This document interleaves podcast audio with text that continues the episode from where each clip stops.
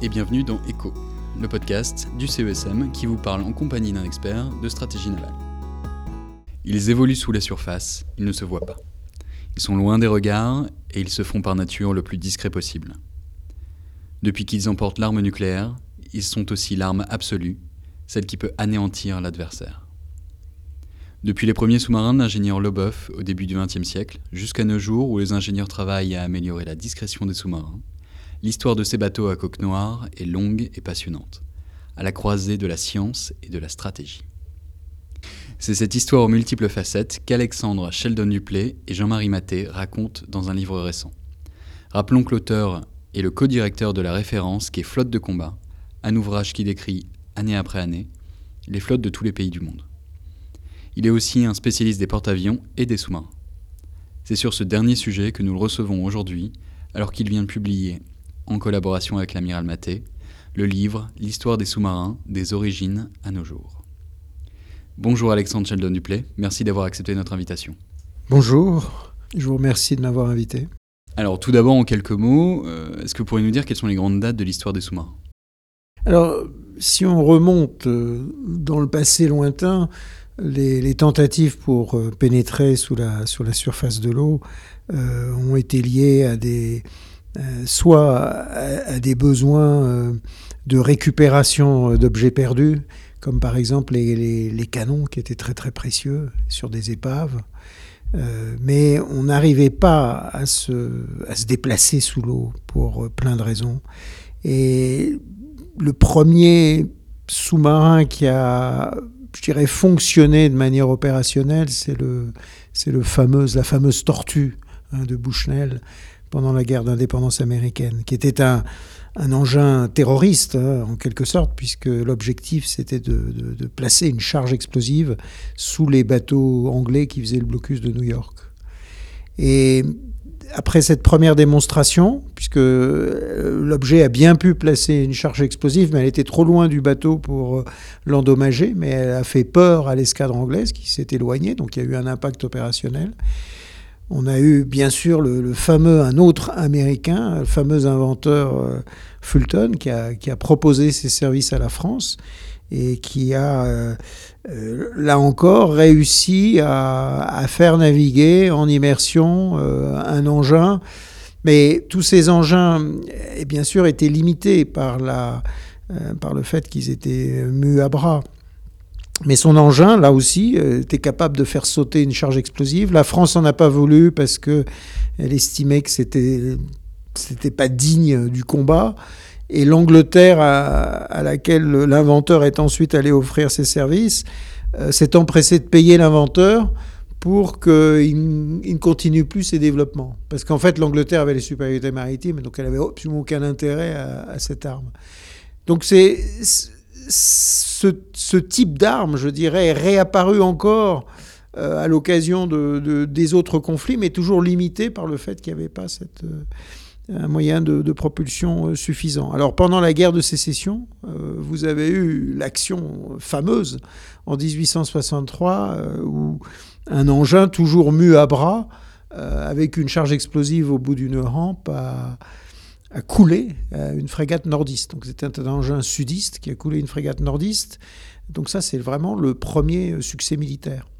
Et puis ensuite, le, sous-marin est devenu, je dirais, vraiment convaincant à partir du moment où on a pu mettre une propulsion électrique, euh, avec le développement justement des piles, enfin des batteries. Et donc, à partir de là, en France, le gymnote, le sous-marin est devenu je dirais, militairement plus utile. Là encore, contre un blocus, puisqu'en fait c'était toujours le blocus qui était euh, la motivation, à hein, essayer de, rompre un blocus. Et, euh, mais c'était encore pas suffisant, parce qu'il euh, ne pouvait pas aller très loin. Donc en fait, ce qui a été décisif, c'est la possibilité d'avoir une double propulsion pour avoir un moteur qui allait recharger la batterie. Et donc, euh, euh, la double propulsion, elle apparaît euh, dans les années 1890, et notamment en France avec le fameux ingénieur Loboff, avec son, le, fameux concours du ministère de la Marine en 1896, et avec l'invention par Lobov d'un torpilleur submersible. Et je dirais que cette expression de torpilleur submersible, c'est l'expression qu'il faut conserver jusqu'à la Deuxième Guerre mondiale inclus. Puisque à partir de ce moment-là, les sous-marins deviennent surtout des, des, torpilleurs de surface qui ont la capacité de plonger et qui ont surtout de l'allonge. Parce qu'ils euh, naviguent en surface, euh, avec leur moteur qui est d'abord un, moteur euh, à essence qui n'est pas très bon ou un moteur à vapeur, dans le cas de l'Oboeuf. Et les Allemands vont perfectionner l'invention et vont créer le, fameux U-boat avec le moteur diesel. Et, cette combinaison diesel-électrique donne naissance au U-boat. Et à partir de la Deuxième Guerre mondiale, quand les Allemands réalisent qu'ils n'arrivent pas à gagner euh, la bataille de l'Atlantique, où, ces torpilleurs submersibles euh, ont failli, euh, je dirais, faire plier l'Angleterre, comme d'ailleurs ils avaient failli la faire plier pendant la Première Guerre, eh bien, au cours de la Deuxième Guerre mondiale, les Allemands lancent un nouveau développement technologique avec une propulsion anaérobique, avec une turbine qui pourrait fonctionner donc en plongée avec un, moteur à circuit fermé. Et c'est l'invention de la turbine Walter. Alors la turbine Walter, elle ne marche pas bien. Et donc, euh, je dirais que la, le, deuxième, the second best, la, deuxième option, c'est de faire un sous-marin. Et quand je dis sous-marin, c'est-à-dire un, un bateau très hydrodynamique, euh, différent des torpilleurs submersibles. Les torpilleurs submersibles, ils sont taillés pour naviguer en surface. Et donc de faire un, sous-marin très hydrodynamique en doublant le nombre de batteries. Et du coup, en, faire un, sous-marin qui est capable de, s'éloigner beaucoup plus vite, d'aller beaucoup plus vite en immersion. Et, c'est donc la naissance de ce que, évidemment, on appelle l'électroboat, puisqu'il a toutes ses batteries. Et c'est je dirais, la, révolution de la Deuxième Guerre mondiale. Mais cette révolution, elle ne va pas durer très longtemps, dans le sens où, dès les années 50, euh, les vainqueurs de la guerre veulent continuer sur l'idée du, professeur Walter, c'est-à-dire d'une propulsion en circuit fermé euh, qui donne une vitesse beaucoup plus grande. Et, comme on il n'y arrive pas, finalement, c'est l'option de la propulsion nucléaire et donc on peut dire 1954 avec euh, le Nautilus américain, euh, qui est révolutionnaire et qui révolutionne et qui met, je dirais, au placard pendant un certain temps les recherches sur la, propulsion anaérobique. Et à partir de là, on a donc deux types.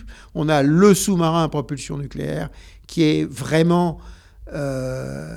qui devient la reine du champ de bataille par sa rapidité, par sa possibilité de se, dérober, par euh, le, fait qu'elle n'est plus contrainte, comme l'électrobot euh, diesel électrique, de recharger ses batteries euh, chaque jour, c'est-à-dire de s'approcher de la surface, de faire marcher les diesels, de faire du bruit, etc.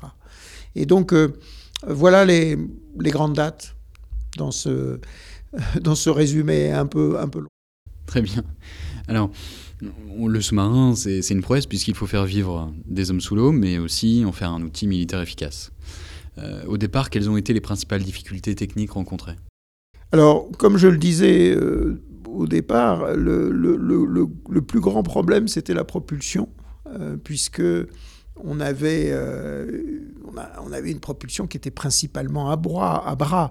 on cherchait d'autres modes de propulsion euh, une propulsion avec des, rameurs, euh, euh, une propulsion avec... alors il y propulsion avec air comprimé, mais je dirais, tant qu'on n'a pas mis au point les, les piles, c'est-à-dire les batteries, qui ont pu donner une, propulsion, je dirais, consistante, on, avait, on se heurtait sur ce problème.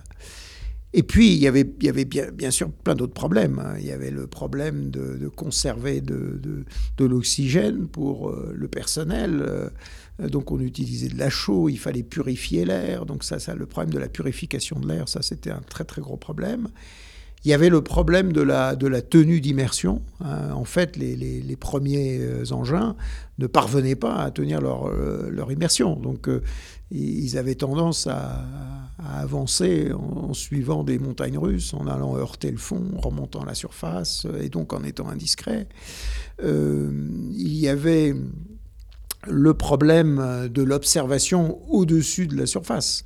alors au début, on imaginez donc un appendice avec des hublots, mais qui évidemment euh, euh, faisait que l'engin n'était même pas même pas vraiment insubmersible puisqu'il affleurait l'eau avec cette, cette, cette, fenêtre. Donc il a fallu attendre l'invention du, périscope avec des ingénieurs comme Krebs à la, fin du 19e. Euh, pour avoir la possibilité de bien regarder et puis de ne pas être troublé par euh, tous les embruns et tout ce qui obscurcit le, euh, le périscope. Donc en fait, je dirais les débuts du sous-marin ont été encombrés de, de, difficultés. Et donc on a réussi à maîtriser ces, ces, difficultés qu'à la fin du, du, du, 19e siècle. Et il y a eu bien sûr beaucoup d'accidents tragiques sur ce chemin. Alors, vous, l'avez évoqué, mais que ce soit pour la propulsion ou pour les armes qu'ils embarquent, euh, on peut dire que le nucléaire a révolutionné les sous-marins. Oui. Euh, tant, dans leur technologie que leur mission. Tout à fait. Je dirais que le. Alors, ce qu'il y a d'intéressant dans le développement du sous-marin, mais on y reviendra peut-être plus tard, c'est le, fait que, le sous-marin s'est transformé euh, en étant d'abord un, outil, une arme de terroriste. À la base, c'est une arme de terroriste. Euh, et il devient petit à petit une arme respectable euh, dans les marines de guerre. Mais donc, quand il devient une arme respectable, il est employé a priori d'abord euh, pour la lutte contre euh, les bâtiments de guerre. Et puis, il a été décidé euh, pendant la Première Guerre mondiale de l'employer contre le commerce. Mais il était toujours limité par cette obligation de revenir à la surface, le moteur diesel électrique, le rechargement de ces fameuses batteries. Et, la révolution donc, que j'avais signalée, celle de l'électroboat pendant la Deuxième Guerre mondiale, a amélioré les choses, mais l'électrobot reste vulnérable. Alors que au moment de l'invention euh, de la propulsion nucléaire, euh, je dirais, le sous-marin devient beaucoup plus rapide euh, en plongée. Alors, il devient beaucoup plus rapide parce que jusqu'alors, en plongée fonctionnant avec ses moteurs électriques, il était obligé d'économiser ces, moteurs électriques. Et donc, s'il allait à sa vitesse maximum, euh, il allait euh, consommer son, potentiel euh, extrêmement vite. Donc, avec la propulsion nucléaire, ce problème-là disparaît. Le sous-marin peut soudain naviguer à 25 nœuds, et puis plus tard, avec les développements soviétiques les plus impressionnants, 44 nœuds pour un record de vitesse, sous l'eau. Et il n'est pas gêné, il peut le faire de manière continue. Euh, alors évidemment, le problème de la vitesse sous l'eau, c'est que c'est une source d'indiscrétion. Hein. Donc bien sûr, les sous-marins nucléaires qui vont très vite. D'ailleurs, il y avait un, sous-marin nucléaire euh, qui était euh, surnommé la Maserati, non seulement parce qu'il était très rapide, mais parce qu'il était aussi très bruyant. donc mais le, sous-marin nucléaire, on, le voit bien, les, les États-Unis sont surpris dès qu'ils mettent en service le Nautilus. le Nautilus remporte pratiquement tous les combats navals simulés. Hein. Il, est, il n'est piégé que trois fois sur une centaine d'exercices. il bat les forces de surface, il bat les autres sous-marins qu'on met contre lui, etc. Tellement il a des performances qui changent tout.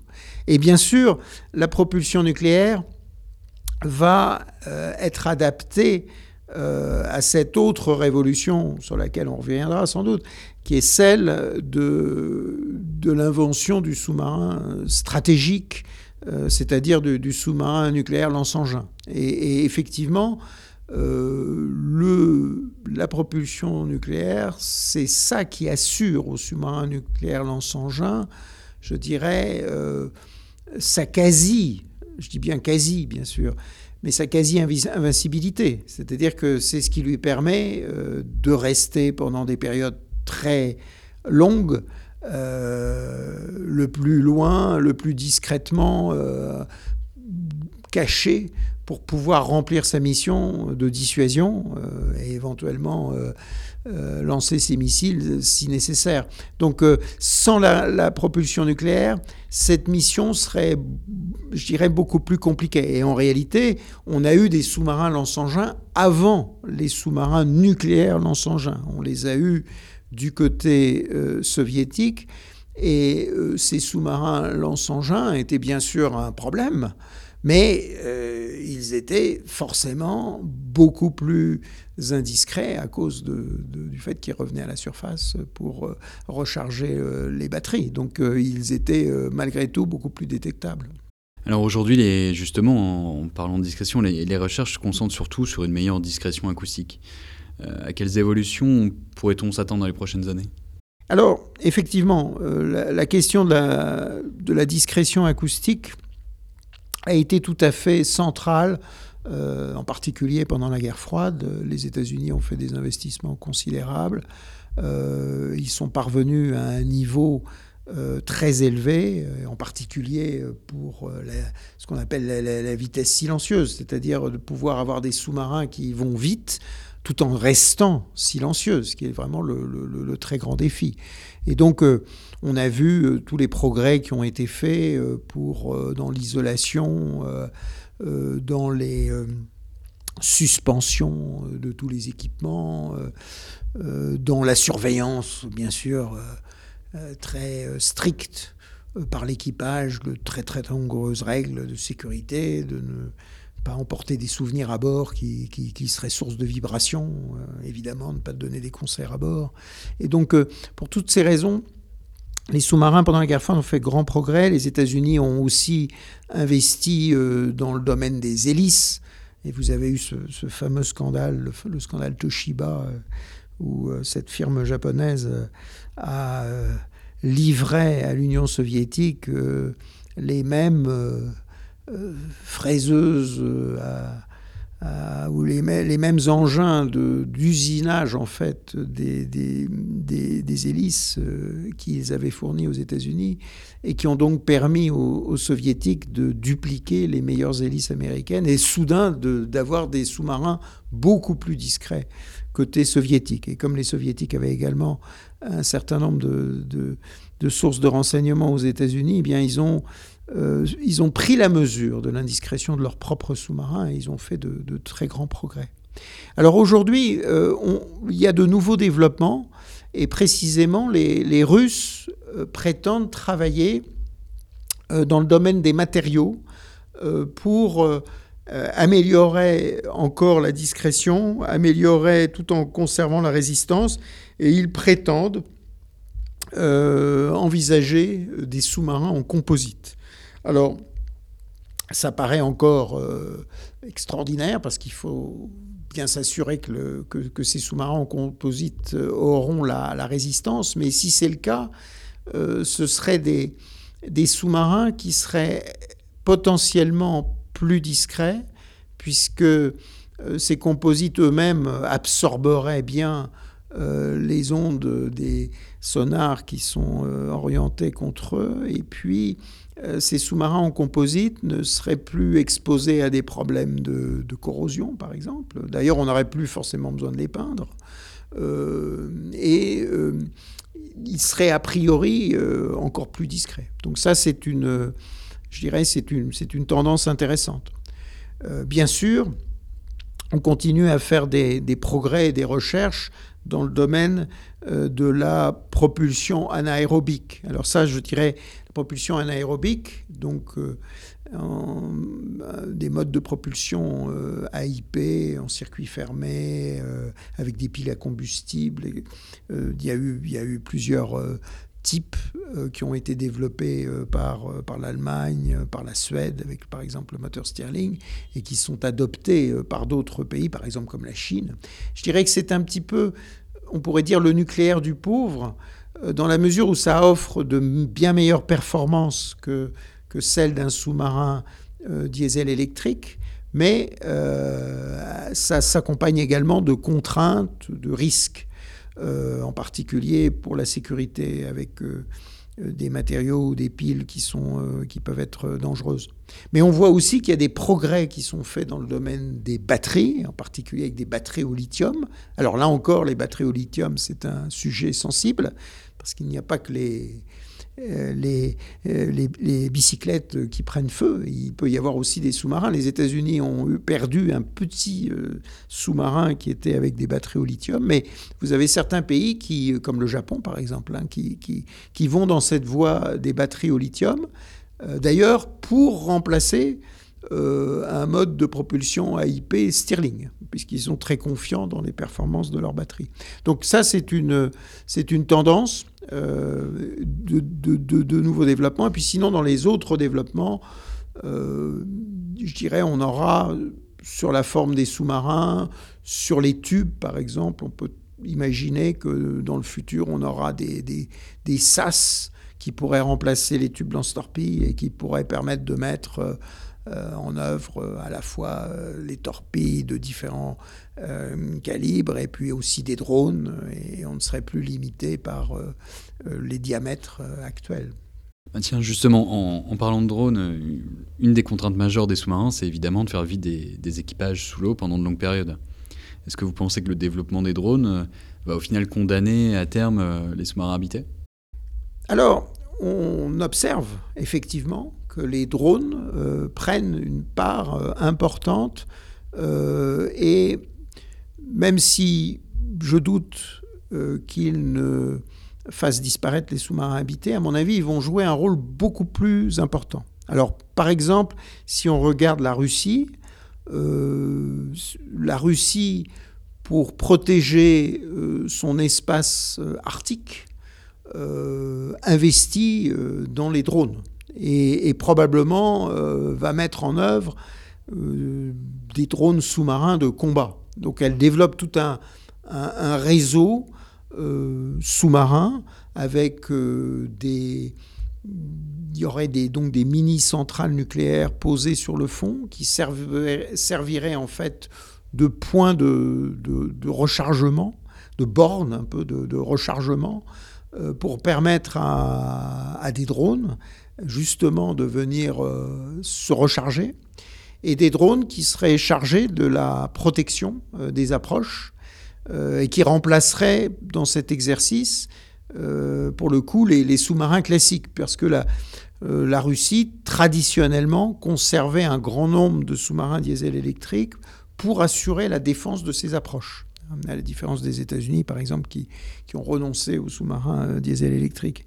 Et donc, je vois bien la Russie remplacer ses sous-marins diesel électriques, pas complètement, mais en partie, par, euh, par ces drones. Et si on regarde par exemple le théâtre de la Baltique, où la Russie euh, perd euh, ses accès, le, théâtre de la Baltique devient vraiment une mer otanienne, avec la rentrée prochaine de la Suède et de la Finlande dans l'OTAN, eh bien, la Russie a un nombre de sous-marins très réduit sur ce théâtre. Et je pense qu'à l'avenir, elle pourrait les remplacer tout simplement par des, par des drones.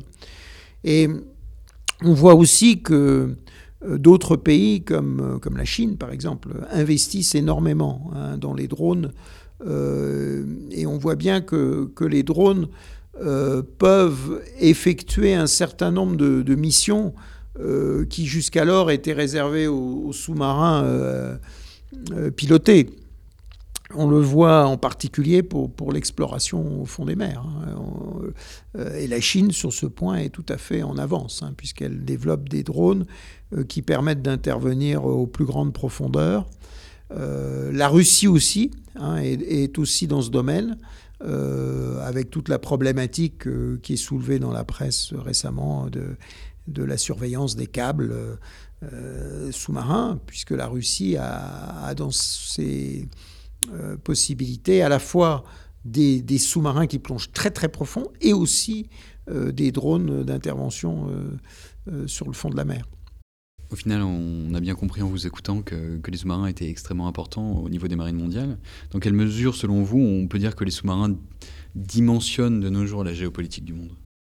Alors, je pense que les, sous-marins ont, joué un, rôle géopolitique majeur dès la Première Guerre mondiale. C'est-à-dire que euh, quand les Allemands, qui étaient un peu frustrés parce qu'ils n'arrivaient pas à, couler euh, assez de, bâtiments de guerre avec leurs leur torpilleurs submersibles, parce qu'en fait les, bâtiments de guerre de l'époque euh, les plus modernes devenaient étaient trop rapides pour les, sous-marins, euh, enfin les, les, torpilleurs submersibles, je préfère cette expression, euh, allemands. Et donc les, équipages frustrés allemands ont demandé à leur état-major s'ils ne pouvaient pas attaquer des bateaux de commerce, ce qui n'était pas du tout prévu au départ. Et puis l'état-major allemand finalement a dit oui. Et donc c'est ça qui est à l'origine euh, de, de, la guerre euh, sous-marine euh, qu'on a appelée la guerre sous-marine à outrance. Alors les Allemands l'ont commencé en, en, en, 1915, puis ils l'ont arrêté parce qu'ils ne voulaient pas que les États-Unis rentrent en guerre, et puis en 1917 ils l'ont reprise en se disant qu'ils risquaient de gagner justement avant que les États-Unis n'aient le temps de peser dans la guerre. Et précisément, le torpilleur submersible, l'U-boat, était devenu soudain une arme géopolitique majeure. Je dis, quand, je dis qu'elle est géopolitique, c'est-à-dire une arme qui avait un impact stratégique. Elle n'avait plus seulement un impact tactique sur le déroulement de la guerre. Je dirais même que son impact tactique avait été assez faible au départ, puisque précisément la vitesse des bâtiments de surface augmentait, donc euh, c'était difficile de, torpiller, d'atteindre les plus récents. Et il ne coulait que je dirais que des vieux, des vieux bateaux trop lents. Mais par contre, euh, contre le trafic marchand, euh, les U-boats allemands pendant la Première Guerre ont failli euh, faire plier la Grande-Bretagne. Et donc, ils ont eu un impact stratégique sur la, sur la Première Guerre. Alors, cette, cette leçon stratégique a été un peu oubliée par, par Hitler. Euh, lorsqu'il est sorti des traités en, 1933, lorsque l'Allemagne a repris la construction de, torpilleurs submersibles, eh bien, elle n'a pas investi en masse, euh, je dirais, sur les torpilleurs submersibles. Et, du coup, euh, Hitler, par chance, on pourrait dire, a raté l'occasion pendant la Deuxième Guerre mondiale de, de peser tout de suite sur le cours des événements. Mais on voit très vite que la bataille de l'Atlantique a été décisive.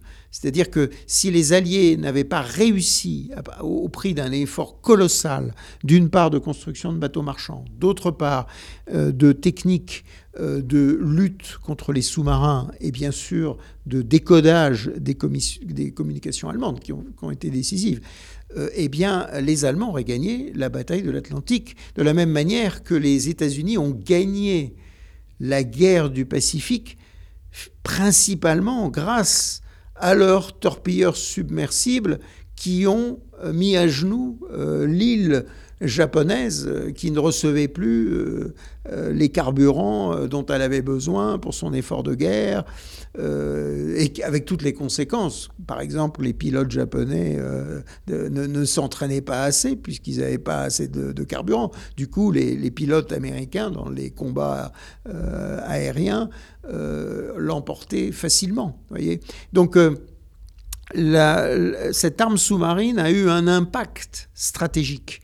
Et donc, c'est devenu, euh, bien sûr, un facteur géopolitique très important. Et, au lendemain de la Deuxième Guerre, les États-Unis s'y sont pas trompés, puisqu'ils avaient la très grande crainte que les Soviétiques se mettent à produire en masse ces fameux électrobots sur cette technologie allemande avec euh, doublement du nombre de batteries, etc. Et c'est pour ça que les États-Unis, très tôt, pendant la guerre froide, ont déployé en Atlantique, dans le Pacifique, ce, réseau d'hydrophones, SOSUS, qui permettait de savoir où étaient les sous-marins des autres, en particulier les sous-marins soviétiques, mais même ses propres sous-marins. Et ça a été un élément tout à fait essentiel pendant la guerre froide.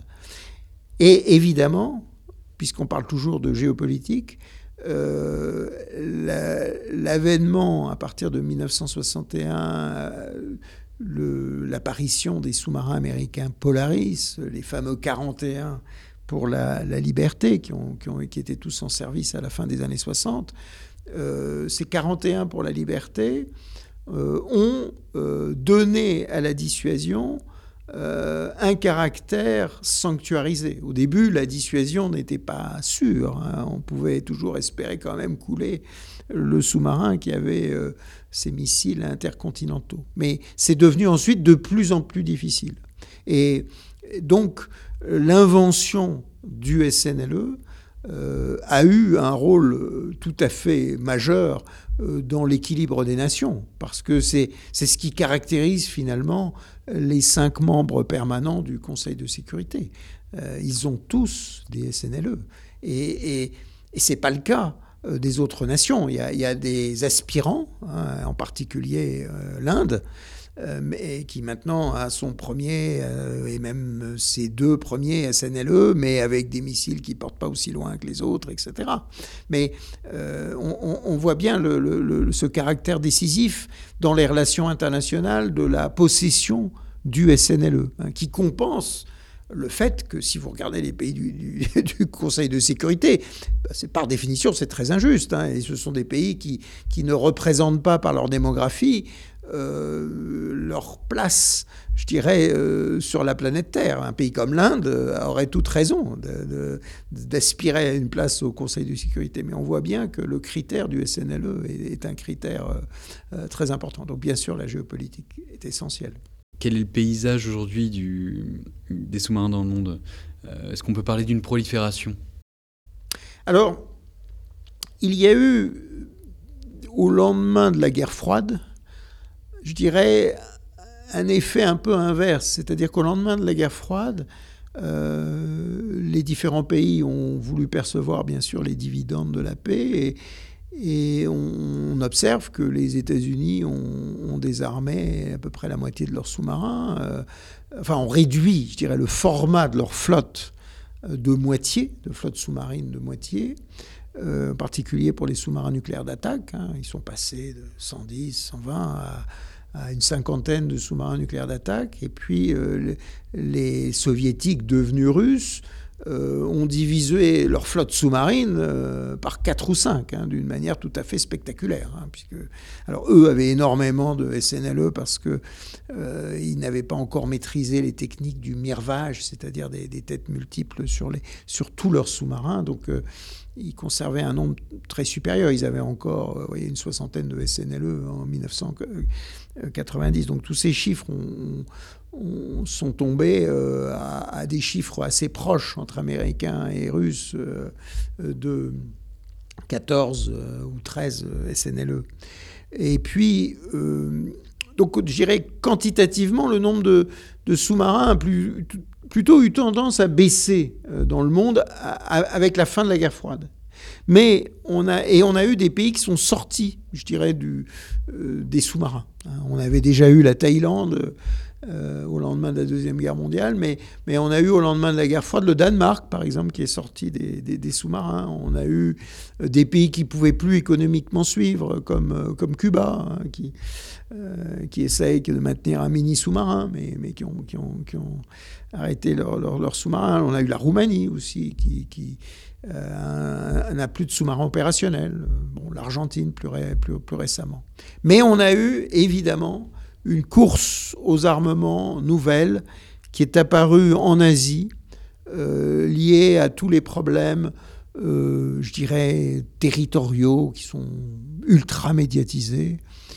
Euh, en particulier bien sûr les problèmes dans la mer de, Chine méridionale, mais la mer de Chine méridionale sert un petit peu d'alibi à des pays de la zone euh, pour euh, développer une flotte sous-marine qui est aussi orientée contre un voisin immédiat. Et du coup, on a des pays qui ont acquis des sous-marins et qui sont des nouveaux acquéreurs.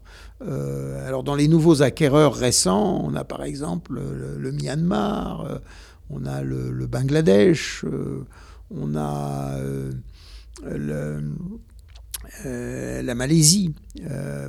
L'Indonésie avait déjà des sous-marins, mais on a maintenant la, Malaisie. on a la Thaïlande qui va revenir alors qu'elle n'avait plus de sous-marins. On a Singapour, bien sûr. Singapour qui a peut-être été un facteur de course aux armements hein, pour ses voisins. Euh, et tout ça avec la justification, en tout cas pour une partie des pays que j'ai cités, euh, de, la Chine et, des différents liés à, la souveraineté en mer de Chine méridionale. Vous concluez votre livre par, par les sous-marins civils, qui sont de plus en plus nombreux. Les fonds marins apparaissent désormais comme la nouvelle frontière de l'humanité. Est-ce que ce n'est pas une nouvelle étape dans l'histoire des sous-marins qui, qui est en train de s'ouvrir? Ah, vous avez, oui, vous avez tout à fait raison. Et je dirais même, euh, pour vous contredire, que euh, au début même des sous-marins, on avait cet emploi euh, que j'avais cité avec les cloches qui allaient récupérer des, canons ou qui allaient faire de l'exploration ou des travaux sous-marins au XIXe siècle, quand on faisait des grandes œuvres, des constructions, on avait besoin d'aller travailler sur le fond de la mer. Donc, le, sous-marin civil euh, est, déjà ancien. On a eu un, sous-marin américain en 1897 qui s'appelait l'Argonaute, euh, qui était, qui était entièrement dédié au travail sous la mer. Euh, un sous-marin à roues. qui pouvait opérer donc de manière assez stable. il avait un, très long tube d'air pour alimenter son moteur, en l'occurrence qui était un moteur à essence. Et il fonctionnait un peu comme un très gros camion euh, euh, sur le fond de la mer avec euh, des scaphandriers pour aller faire des travaux. Et on avait même, d'ailleurs, avant même l'Argonaute de 1897, pendant la guerre de sécession, un, sous-marin d'un ingénieur français, Brutus de, Villeroy, hein, qui se présentait comme génie et qui était d'abord euh, destiné à, rechercher des trésors euh, perdus et puis ensuite à dégager des obstacles euh, sur une rivière avant d'avoir un usage plus militaire. Donc je dirais, on a déjà cette problématique qui est ancienne, mais on a eu des développements très importants dans les années 50, 60, bien sûr, avec le fameux Trieste, pour essayer d'aller euh, toucher euh, les, plus grands fonds, euh, pour essayer d'aller récupérer, avec l'idée d'essayer d'aller récupérer des ressources qui s'y trouvent. Alors, c'était très épisodique, et aujourd'hui, ça se veut plus systématique. On cherche maintenant réellement à aller exploiter les fameux nodules polymétalliques euh, qui se trouvent sur les fonds des mers. Et dans ce registre, la Chine, tous les développements chinois sont motivés par la recherche de métaux rares, de terres rares sur les fonds des océans. Et, c'est pour ça que c'est très important que de ne pas perdre le fil. Et la France a lancé des messages dans ce domaine euh, par rapport euh, à tous les efforts que font la Chine. Et je dirais, ces sous-marins civils, euh, forcément, sont des sous-marins à usage dual, civil, militaire, parce que les investissements sont colossaux et les besoins d'intervenir sur le fond de la mer sont des besoins des États. Euh, et, qui remplissent aussi des, raisons militaires. Mais on a toujours dans, ces sous-marins civils également des mauvais, euh, entre guillemets, des vilains. On a tout le développement de la sous-marinade, euh, du narcotrafic, hein, que l'on n'avait pas anticipé avant. Et finalement, les bénéfices des, je dirais, euh, des voyages euh, pour apporter de la drogue vers les États-Unis au départ, mais maintenant euh, vers l'Afrique, vers l'Europe, sont telles que la construction de sous-marins se justifie. La, difficulté pour les constructeurs, c'est de construire de manière discrète. donc c'est ce qui les limite encore. Mais c'est un, un, domaine qui malheureusement se développe. Et là encore, comme on a euh, des engins qui sont à la surface de l'eau, qui affleurent l'eau ou qui plongent à très faible profondeur, on observe qu'ils utilisent, là pour le coup, euh, systématiquement euh, des matériaux composites, de la fibre, qui d'ailleurs les rend plus difficiles à détecter. Donc on voit que le, le sous-marin, bien sûr, va être dans le futur un instrument du développement de l'humanité. Bien sûr, on sait très bien que les fonds marins sont très largement inconnus.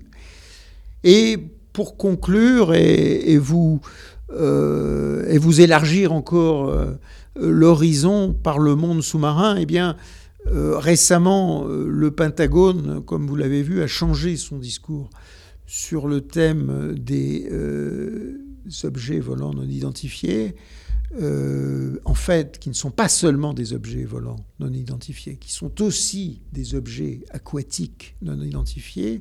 Et le Pentagone a diffusé des vidéos, et en particulier la vidéo d'un de ces objets volants qui soudain a plongé devant un bâtiment de guerre américain et s'est retrouvé euh, à naviguer sous l'eau. Hein, donc euh, nous avons là euh, la présence de machines volantes, mais également sous-marines, qui sont mises en œuvre par d'autres et qui sont dans notre environnement, c'est-à-dire dans nos fonds marins. Merci beaucoup, Alexandre Sheldon Duplay, d'avoir partagé vos connaissances et votre expertise avec nous. J'invite tous nos auditeurs à retrouver votre ouvrage est-ce que vous pourriez nous, rappeler son nom? Oui, donc euh, Histoire des, sous-marins, des origines à nos jours, euh, qui est publié chez l'éditeur ETAI et donc euh, coécrit avec l'amiral Jean-Marie Maté, qui est un, authentique sous-marinier qui a commandé des sous-marins classiques, des SNLE et, moi je suis un sous-marinier de papier, quelqu'un qui suit et qui a été dans les archives. Merci à nouveau et à tous nos auditeurs, je vous dis à très bientôt pour un nouvel épisode d'Echo, un podcast du Centre d'études stratégiques de la Marine.